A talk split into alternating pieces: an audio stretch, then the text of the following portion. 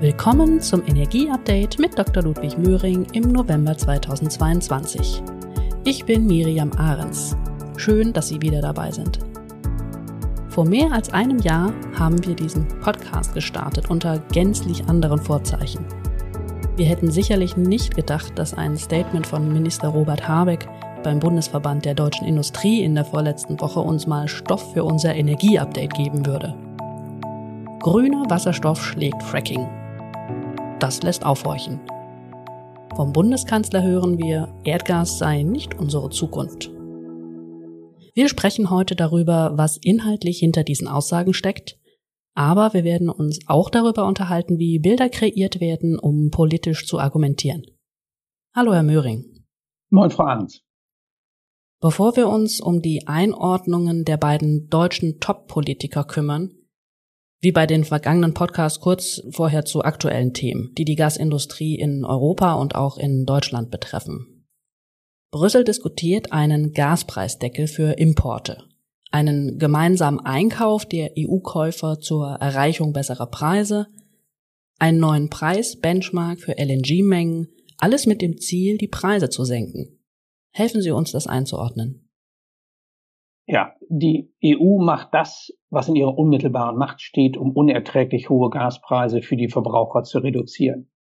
Dabei bekämpft sie Symptome, wie es auch die Bundesregierung macht. Alles im Grundsatz notwendig.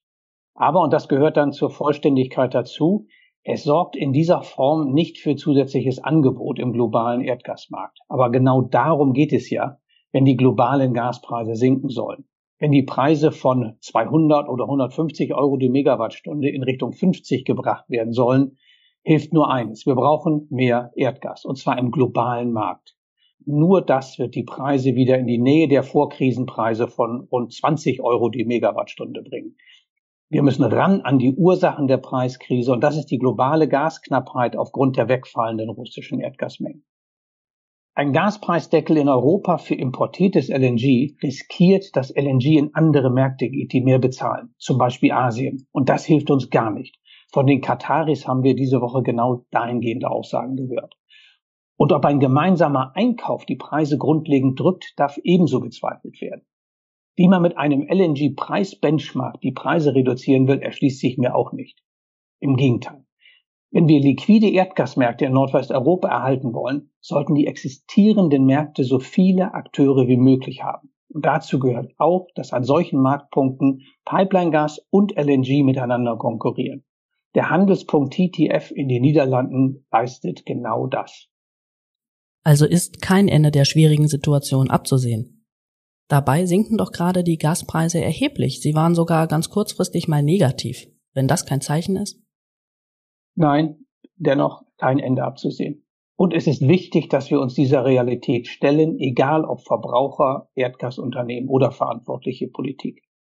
Wir sollten uns nichts vormachen. Das gilt auch für die Rettungspakete, die wir uns nur für einen begrenzten Zeitraum werden leisten können. Erst recht mit Blick auf die übrigen Länder der EU, die Deutschland bereits jetzt für die großen finanziellen Zuwendungen auch an Industrie und Gewerbe kritisieren. Und zu dem Preisverfall in der vergangenen Woche. Das ist eine Entwicklung, die nur Kurzfristlieferungen betrifft, wobei negative Preise natürlich ein echtes Statement sind. Das, das muss man dazu sagen. Aber dahinter steckt schlicht zu viel Erdgasangebot im System, das verkauft werden muss und eben nur wenige, die es abnehmen können. Woran liegt das? Warmes Wetter und volle Speicher sorgen für einen geringen Bedarf in Nordwesteuropa und darauf reagieren die Märkte. Aber dann gehört eben zur Wahrheit auch, dass die Preise für nächstes Jahr zwar auch gesunken sind, aber mit rund 140 Euro die Megawattstunde für Lieferungen in 2023 sind sie immer noch siebenmal so hoch, wie wir es jahrelang gewohnt waren und damit für die Verbraucher inakzeptabel. Dann bitte noch kurz folgende Frage, die auch wiederholt aufkam. Hat die Bundesregierung einen Fehler gemacht, als sie die Speicher zu Höchstpreisen gefüllt hat? Und jetzt sind die Kurzfristpreise unten und die Speicher sind voll, sodass kein billiges Erdgas für die Speicherbefüllung genutzt werden kann. Also rausgeschmissenes Geld? Ja, das wäre nun eindeutig der Rat nach der Tat. Ähm, die Speicher mussten gefüllt werden. Was wäre denn los gewesen, wenn die Regierung gesagt hätte, lasst uns noch Platz im Speicher lassen, damit wir gegebenenfalls im Oktober noch größere Mengen einspeichern können? wenn die Preise bei warmem Wetter wieder runtergehen sollten. Reine Spekulation zulasten der Verbraucher. Das wäre die Antwort gewesen. Die Regierung ist hier auf Nummer sicher gegangen und das ist ganz klar nicht zu kritisieren. Bestimmt wird sie in 2023 einiges bei der Befüllung verändern, aber sicher sollte es keine Wette auf warmes Wetter im Oktober oder November geben. Und nur am Rande, wenn die Speicher aktuell noch großen Bedarf gehabt hätten, dann wären die Preise auch nicht so verfallen. Wie immer, Angebot und Nachfrage bestimmen die Höhe der Preise an den Handelsmärkten. Dann lassen Sie uns zu den beiden eingangs genannten Statements von Bundeskanzler und Wirtschaftsminister kommen, die sich gegen eine Befassung mit Schiefergas, mit Fracking in Deutschland aussprechen. Sie hingegen sagen seit Monaten, dass die Politik angesichts der Krise eine hinreichend informierte Entscheidung zur Frage der Schiefergasförderung treffen solle. Wo gehen die Meinungen auseinander? Ja, zunächst einmal, eine hinreichend informierte Entscheidung würde in der Tat anders aussehen. Sie würde den Nutzen, den Schiefergasproduktion bringen könnte, herausarbeiten und sie würde die technischen Risiken und erforderlichen Randbedingungen einer Schiefergasproduktion analysieren. Diese grundlegende Ablehnung lässt all das in meinen Augen unbeantwortet. Aber bitte nicht missverstehen. Die Bundesregierung trifft in dieser Krise an vielen Stellen mutige und entschlossene Entscheidungen. Aber, und das gehört dann eben auch dazu, es gibt bei der Frage der Energieversorgung offensichtlich weiterhin einige politische No-Fly-Zones, die nicht betrachtet werden. Also Bereiche, bei der politische Vorfestlegungen einer umfassenden sachorientierten Entscheidungsfindung entgegenstehen. Und aus meiner Sicht, das wird der Risikolage, in der wir uns gerade befinden, absolut nicht gerecht. Aber nochmal, Herr Möhring, wo gehen die Meinungen eigentlich auseinander? Wenn die Bundesregierung glaubt, wir brauchen uns mit Schiefergas nicht zu befassen, dann erfolgt das unter verschiedenen Blickwinkeln. Schiefergas aus Deutschland könne nicht helfen. Es würde zu spät kommen, zum Beispiel weil die Krise bis dahin vorbei ist oder weil wir bis dahin Alternativen haben oder weil wir ja Erdgas in großen Mengen verflüssigt als LNG importieren können. Und dann gibt es das Argument, die Förderung sei unter Umweltgesichtspunkten inakzeptabel. Und schließlich wird auf gesellschaftlichen Protest verwiesen. Aus meiner Sicht sind das alles relevante Aspekte, die zu diskutieren wären bevor eine Entscheidung getroffen wird. Und zu Ihrer Frage, die Meinungen gehen auf drei Ebenen auseinander.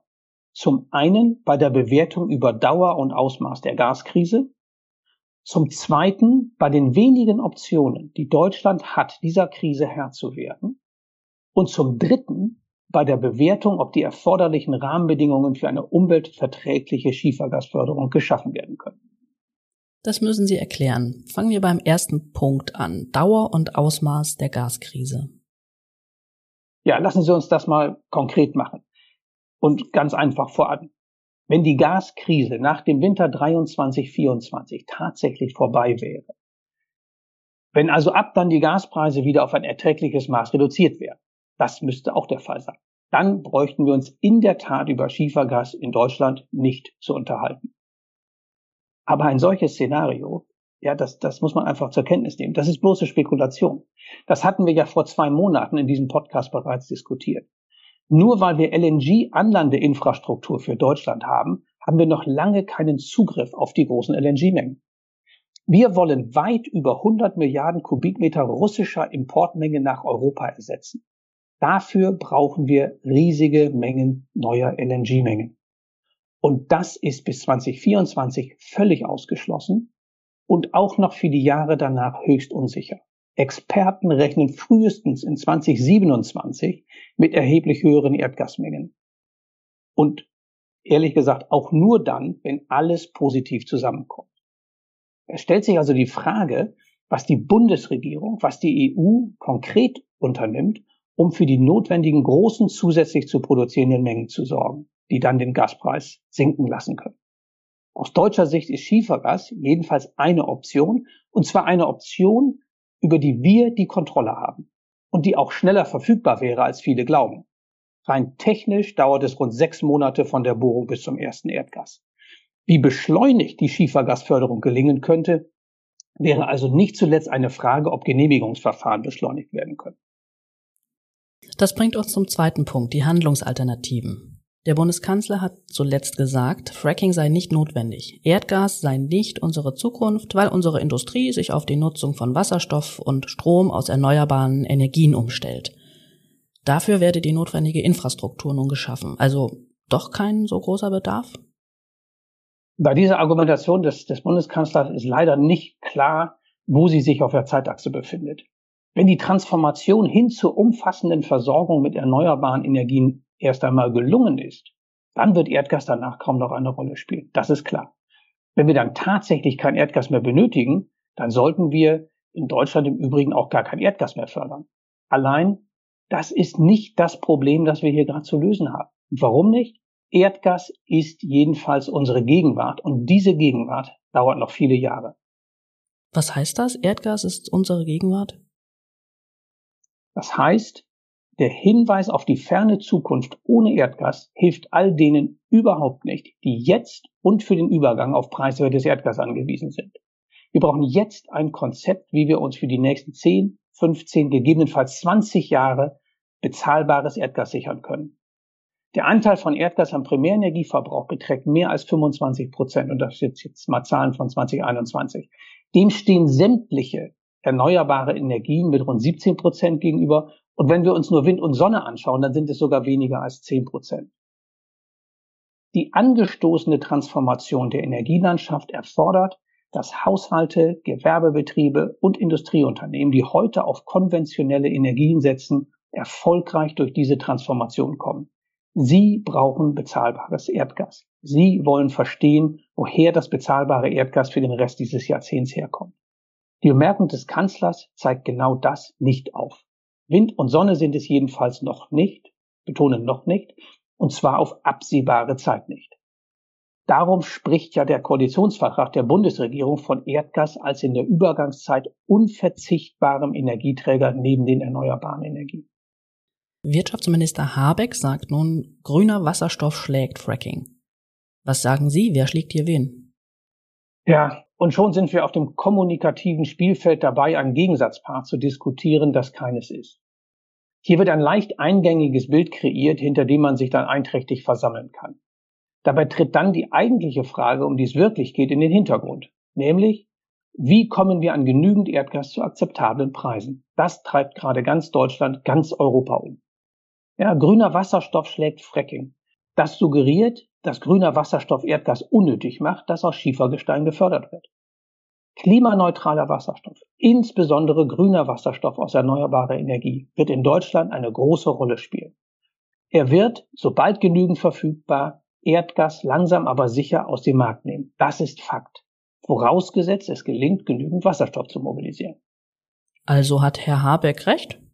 Naja, die entscheidende Frage ist doch, welches Problem wir lösen. Erdgas ist gerade knapp und teuer. Die Frage, auf die Herr Habeck beim BDI geantwortet hat, war, ob angesichts der Gaskrise die Potenziale von Schiefergas erwogen werden sollten. Also ganz konkret, wie kommen wir jetzt aus der Krise mit bezahlbaren Gaspreisen? Und da stehen wir leider nicht vor der Alternative, nehmen wir grünen Wasserstoff oder nehmen wir Schiefergas. Soweit sind wir noch nicht, auch nicht in den kommenden Jahren. Wasserstoff ist mangels Verfügbarkeit aktuell nicht die umfassende Antwort. Um beim Bild von Herrn Habeck zu bleiben, Erdgas und Wasserstoff sind noch nicht auf demselben Spielfeld. Übrigens, auch langfristig sollten sie nicht als Wettbewerber gesehen werden, sondern als strategische Partner mit klimaneutralem Wasserstoff als Langfristlösung. Wir denken auch hier mal wieder viel zu sehr in entweder oder. Kurz, grüner Wasserstoff schlägt Fracking ist ein Statement für die klimaneutrale Welt, nicht für die Gaskrise, in der wir uns jetzt befinden. Es entbindet nicht von der Aufgabe, sich die realistischen Optionen genau anzuschauen, die wir in Deutschland zur Reduzierung der Gaspreise und zur Erhöhung der Versorgungssicherheit haben. Da muss ich jetzt mal unterbrechen. Herr Habeck wendet sich doch nicht gegen den Einsatz von Erdgas, er wendet sich doch nur gegen Schiefergas und den Einsatz der Fracking-Technologie, oder nicht? Ja, guter Punkt. Ähm, dann lassen Sie uns mal überlegen, wo das benötigte Erdgas herkommt. Wir haben einen weiterhin gegebenen Bedarf an Erdgas, der zu befriedigen ist. Russisches Erdgas wird jetzt durch LNG aus den globalen Gasmärkten ersetzt, mit den entsprechenden Konsequenzen bei den Preisen, solange LNG knapp bleibt. Aus deutscher Sicht stehen wir vor der Alternative, Importe zu reduzieren durch heimische Produktion oder einfach auf die Weltmärkte zu vertrauen und die heimische Produktion letztlich auslaufen zu lassen. Oder mal zugespitzt, wer eine Förderung von Schiefergas in Deutschland für nicht nötig hält, forciert damit nur eines. Einen entsprechend höheren Bedarf an zu importierendem Erdgas, konkret LNG, das dann im Zweifel als Schiefergas aus den USA importiert wird. Das kann man machen, aber man sollte es dann auch beim Namen nennen. Insofern wird hier zurzeit nicht Fracking oder Schiefergas durch Wasserstoff geschlagen, sondern Schiefergas ist schon da, importiert das LNG aus den Vereinigten Staaten. Aber das macht doch einen Unterschied. Wenn ich es importiere, vermeide ich doch den Einsatz der Fracking-Technologie in Deutschland. Das ist jetzt ganz spannend. Wenn wir LNG in großen Mengen als Teil unserer Gasversorgungsstrategie importieren, dann kaufen wir auch Schiefergas aus den USA, gleichzeitig Schiefergas in Deutschland abzulehnen, das macht, das macht natürlich hellhörig. Passt das zusammen? Ich sag mal vorsichtig, Fragen sind erlaubt. Interessant ist, dass das in den Medien kaum thematisiert wird. Mindestens so interessant ist der Treibhausgasaspekt. Das Schiefergas kommt ja verflüssigt nach Deutschland, wenn es als LNG importiert wird. LNG wiederum verbraucht bekanntlich bis zu 20 Prozent seiner Energie für Verflüssigung, Schiffstransport und Regasifizierung am Zielort mit entsprechend höherem CO2-Fußabdruck. Wir nehmen also einen erheblich höheren CO2-Fußabdruck über LNG-Lieferungen in Kauf, verglichen mit heimischer Erdgasförderung. Und auch das scheint uns politisch egal zu sein. Dem Klima ist es jedenfalls nicht egal. Das hatten wir in unserem Podcast vor einem Monat besprochen. Es geht jetzt darum, wie wir die weiterhin erforderliche Erdgasversorgung mit möglichst geringem CO2-Fußabdruck sicherstellen. Warum wird es in der öffentlichen Debatte nicht deutlicher thematisiert? Aus meiner Sicht wird die Energiewende maßgeblich gesteuert über einen einfachen Frame.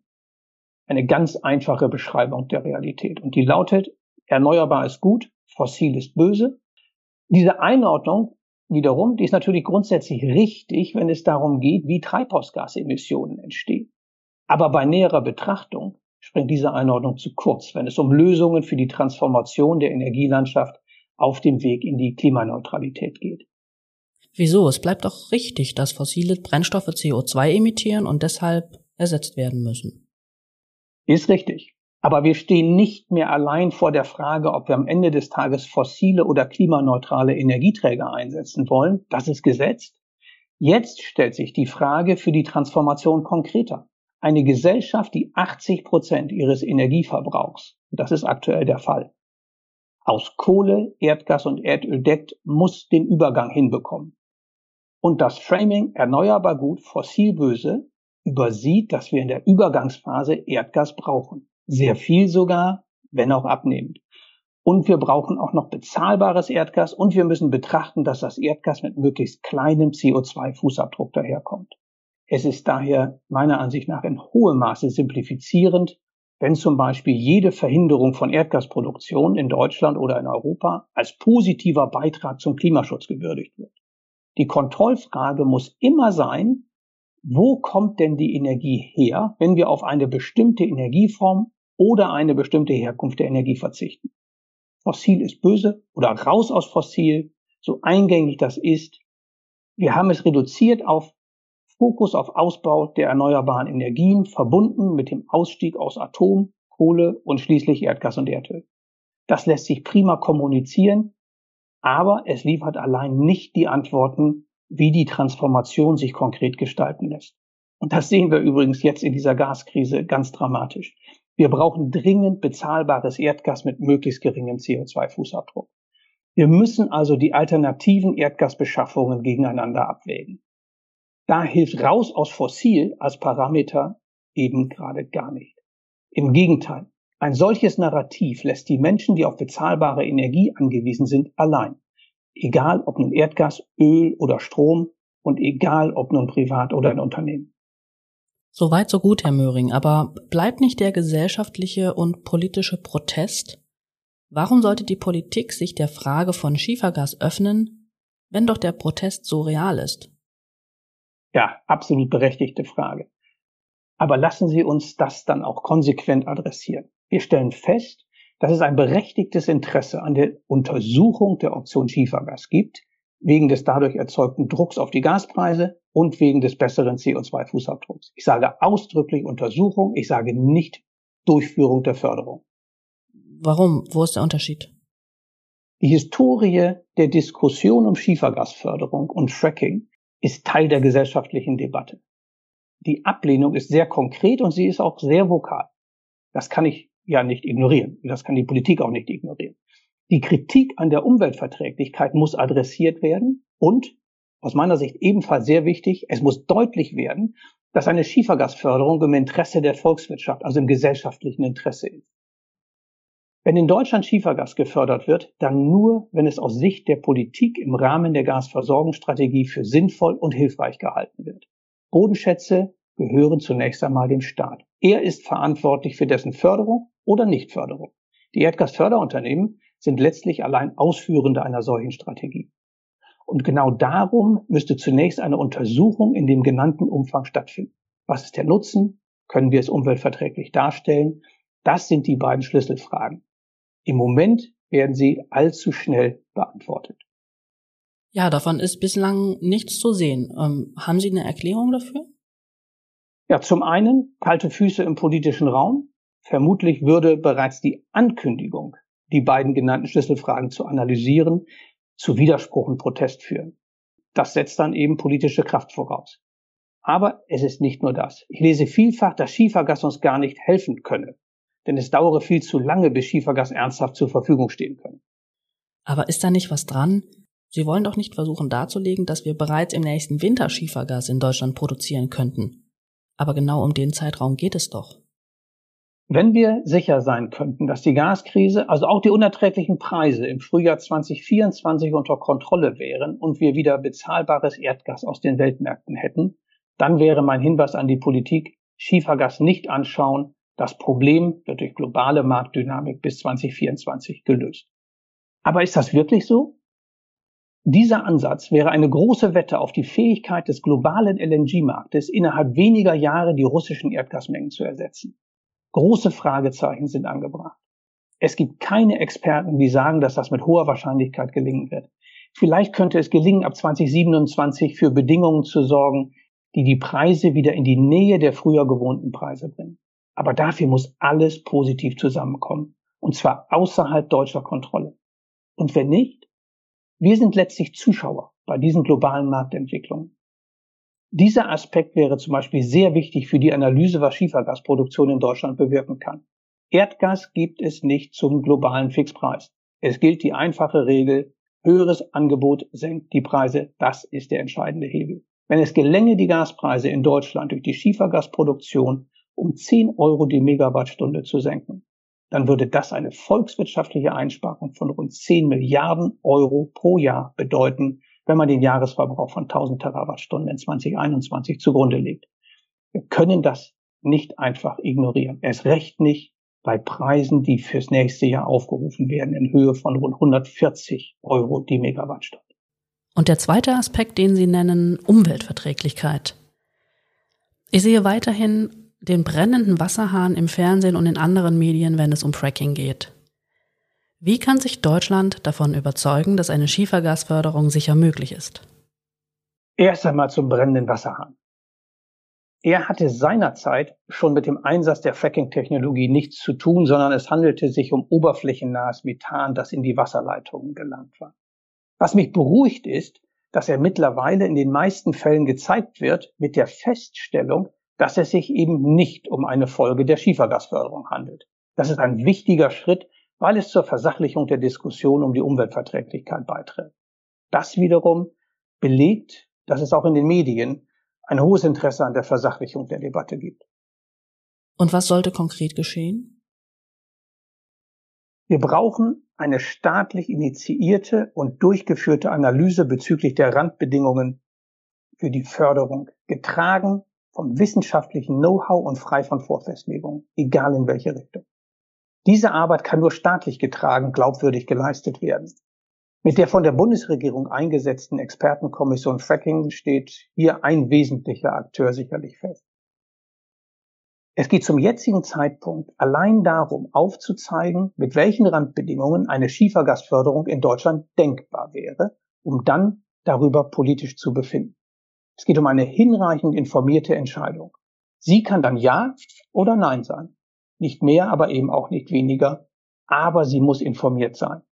Die Aussage, vor zehn Jahren wussten wir schon, dass das keine gute Idee ist, diese Aussage springt zu kurz.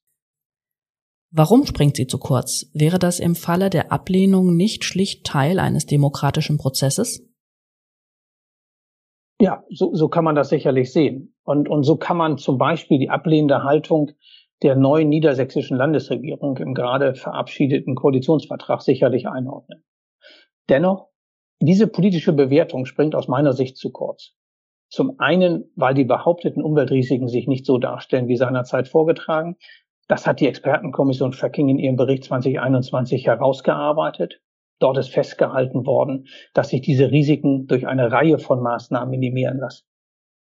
Sie springt aber aus meiner Sicht auch deshalb zu kurz, weil es aufgrund der hohen greifbaren Risiken für unsere Energieversorgung auch politisch klug ist, alle ernsthaften Optionen zu untersuchen. Noch einmal, es geht zum jetzigen Zeitpunkt um die Prüfung dieser Option. Nicht mehr. Das können die Menschen im Land erwarten. Fakt ist, dass auch die Untersuchung selbst aufgrund der Kontroverse Mut erfordert, aber ein solches Dilemma ist ja für die Politik nichts Neues. Andererseits, eine rein politisch motivierte Ablehnung, noch dazu ohne erkennbar erfolgversprechende Handlungsalternativen, ist aus meiner Sicht auch riskant. Riskant für die Volkswirtschaft, riskant für die politisch Verantwortlichen. Was sagen wir denn bei anhaltend nicht mehr tragfähigen Gaspreisen über die Mitte der 2020er Jahre hinaus? Das haben wir nicht kommen sehen, das haben wir nicht gewollt. Naja, Jedenfalls sollte Klarheit bestehen, alle sinnvollen Optionen zur Abwendung dieser Krise untersucht zu haben. So funktioniert Transparenz innerhalb gelebter Demokratie, gerade auch in einer Krise, wie wir sie gerade erleben. Vielen Dank für die Einschätzung, Herr Möhring. Liebe Zuhörerinnen und Zuhörer, wir danken wie immer für Ihr großes Interesse und freuen uns, wenn Sie das Energie-Update weiterempfehlen. Hören Sie gerne wieder rein, die nächste Folge gibt es dann Anfang Dezember wir sind schon jetzt gespannt darauf, welches Thema sich im kommenden Monat aufdrängen wird.